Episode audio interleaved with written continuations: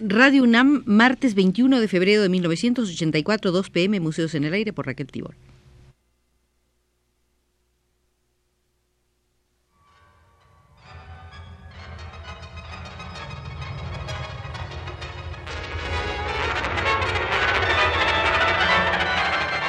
Museos en el Aire.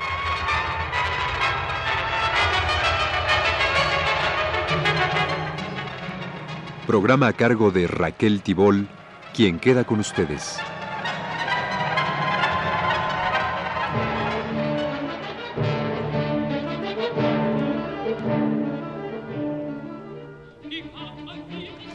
Estimados amigos, esta será, si ustedes nos acompañan, nuestra segunda visita al muy atractivo Museo del Simbolismo. Comenzaremos viendo el hecho de que los simbolistas utilizan el símbolo de una manera extremadamente aguda como réplica de un mundo de ideas y sentimientos muy personales. Los símbolos en sí no son una novedad, puesto que se hizo uso de ellos en la Edad Media y en el Renacimiento, aunque en tales épocas de una forma general, a guisa de alegorías, verdades de la vida válidas para todo el mundo, sin que se revelaran en ello las emociones individuales del artista. El espíritu del tiempo dictaba que los artistas mostraran preferencia al escoger sus temas por motivos tradicionales bíblicos, mitológicos o alegóricos. En cambio, cuando durante la época del romanticismo el artista, debido a las distintas circunstancias, dejó de trabajar exclusivamente para la Iglesia y el Estado, y en consecuencia se vio remitido a sí mismo, escogió como temas cosas que guardaban una relación directa con el ambiente y la existencia propios. No veía la naturaleza solo como un bonito decorado, sino como un reflejo de las agitaciones de su ánimo. Hace participar a los árboles de la condición humana, les dota de alma. En el mar el artista se ve reflejado. La mujer, representada en los siglos anteriores como musa, diosa, ninfa o algo imaginario y remoto, empieza a verla ahora el artista como un individuo al que conoce a través de la experiencia más personal, a través de las alegorías y las penas del amor, a través del matrimonio, como esposa desgraciada, como adúltera, cortesana o prostituta, y así pasa a ser el tema más importante de la obra de arte. Toda representación de la mujer sea en poesía, prosa, pintura, dibujo o escultura, es coagulación, es confesión de la experiencia vivida por el propio artista. La mujer, capaz de despertar en el hombre los sentimientos más abyectos y los más nobles, sigue viéndose a la luz de la moral injusta y unilateral de la época. La vida matrimonial, de la que la mujer participa, primero como subordinada a la autoridad del marido y después de la emancipación, más como la igual del hombre, constituye uno de los temas más importantes del arte del siglo XIX. En la literatura abundan los ejemplos. Madame Bovary, del novelista francés Gustave Flaubert, adquirió gran fama porque en esa época se desarrollaba por primera vez un tema que anteriormente había sido tabú la mujer casada que por sentirse desgraciada en su matrimonio sostiene relaciones adulterinas con un amante. En Ana Karenina, del ruso Tolstoy, y el amante de Lady Chatterley, del inglés Lawrence, se plantea y analiza el mismo problema desde el punto de vista psicológico y antes de que Sigmund Freud liberara el erotismo y la sexualidad de la moral falsa e hipócrita y publicara sus escritos innovadores, la obra de su vida había sido anunciada, por así decirlo, en la literatura y el arte pictórico del fin del siglo, en los símbolos de los simbolistas.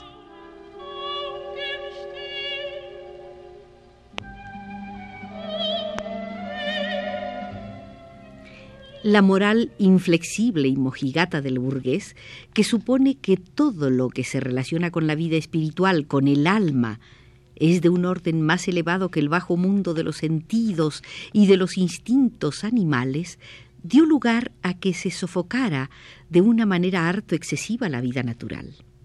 Esta moral se impuso sobre todo a partir de la segunda mitad del siglo XIX, periodo de tiempo que se conoce en Inglaterra como la época victoriana. Ese sofoco de la vida natural buscó salida en violentas contradicciones de inmoderación y austeridad, de sensualidad y ascetismo. Los placeres terrenales se consideraban como pecado y excluían las excelsas aspiraciones del alma. Placeres terrenales y espiritualidad eran incompatibles. Un divorcio irreconciliable entre materia y espíritu se revelaba sobre todo en las relaciones entre los sexos. En el cristianismo y en el marxismo de aquella época existía ya la misma antítesis y no es disparatado pensar que la influencia del neoplatonismo hiciera aún más vivo en la conciencia de los contemporáneos el conocido concepto del contraste entre un mundo superior del espíritu y un mundo inferior de los sentidos. Toda la literatura simbolista y también el arte pictórico están impregnados de esta oposición en blanco y negro entre cuerpo y espíritu, pecado y abstinencia. Los dramas musicales de Richard Wagner, Parsifal y Lohengrin, las piezas teatrales del belga Metterling, entre otras Peleas y Melisenda, el arte de los prerrafaelitas ingleses obtuvieron un éxito apoteósico en los últimos decenios del siglo pasado, a causa precisamente de la mezcla de estos dos elementos, si bien embosados todavía en la mística del Santo Grial, en las antiguas leyendas noruegas y en la épica caballeresca del rey Arturo.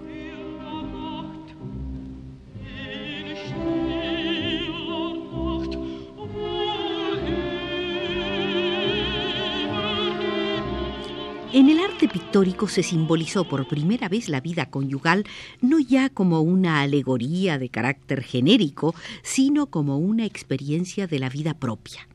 El noruego Edvard Munch hizo esto en obras como Ceniza, Separación, Celos y Danza de la Vida. Lo mismo cabe decir de los dramaturgos Ibsen y Strindberg.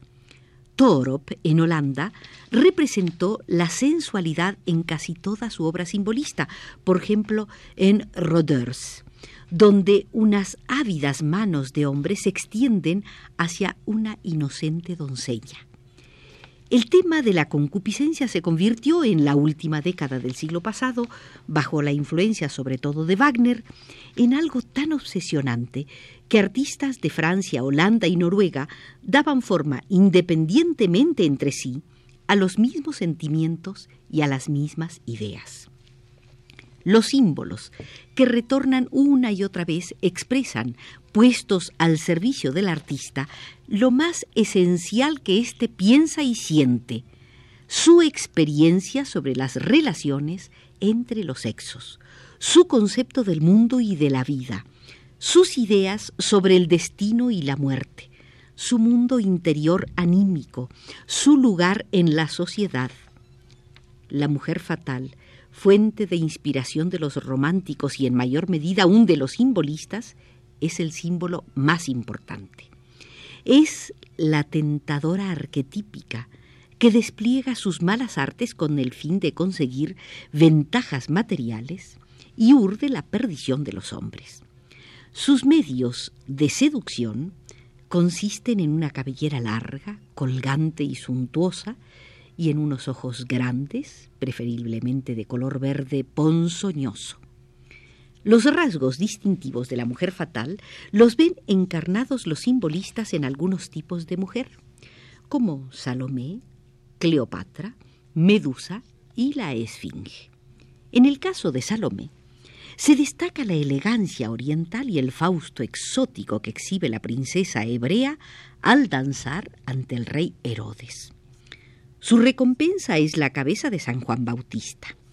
Esta mezcla de lascivia y sadismo alcanza un original punto culminante en el drama Salomé de Oscar Wilde escrito en francés en 1891 y que se habría representado en París interpretando el papel principal la gran vedette Sarah Bernard si la censura no lo hubiese prohibido. La obra dramática de Wilde, que después de todo se llevó a las tablas en París en 1896, se hizo famosa al amparo de las ilustraciones en blanco y negro que hizo Ober Bersley para la edición inglesa de 1894, en especial al amparo de aquella en que la perversa hija de Herodes levanta hacia sí la ensangrentada cabeza de San Juan Bautista para besarla. Este motivo nuevo y muchas veces imitado por poetas e ilustradores inspiró igualmente al holandés Henricus. También en la música aparece Salomé. En 1901 fue representada en Dordrecht la ópera de Massenet, Herodiad, escrita en 1881. En 1905, Richard Strauss inmortalizó de nuevo a Salomé. En su drama musical homónimo, ejecuta Salomé por enésima vez la danza de los siete velos.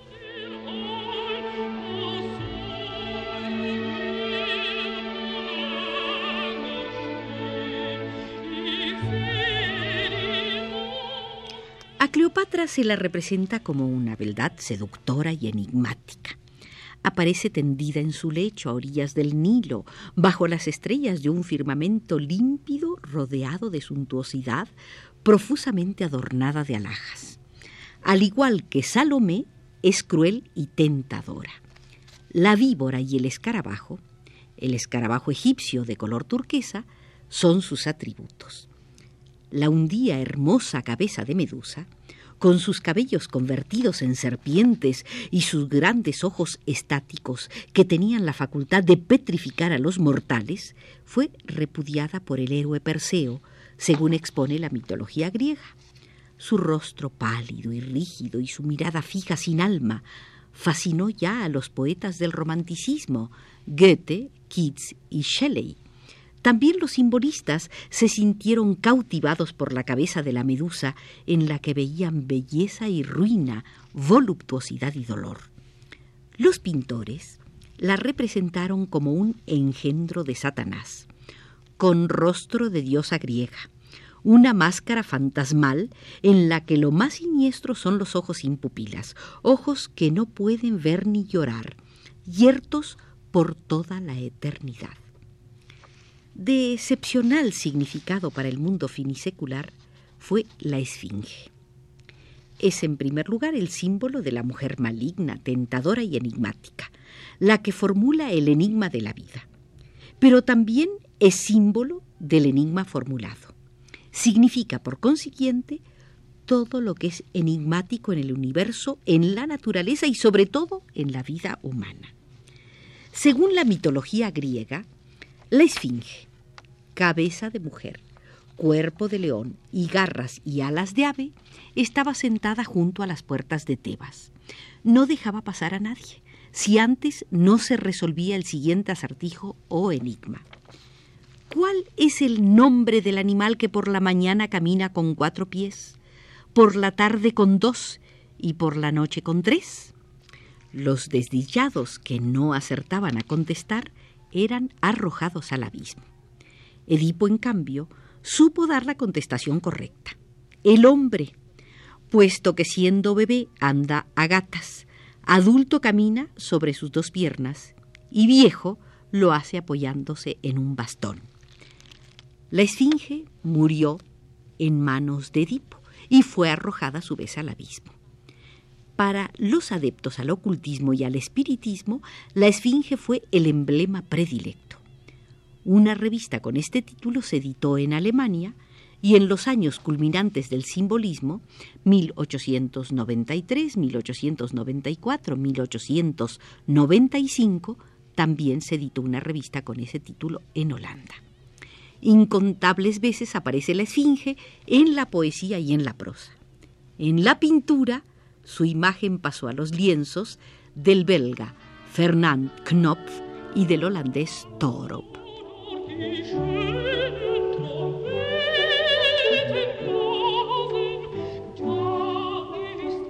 Concluye nuestra segunda visita al Museo del Simbolismo.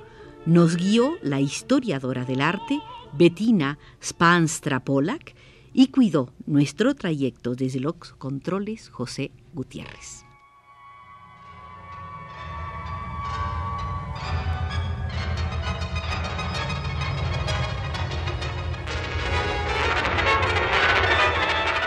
Este fue Museos en el Aire.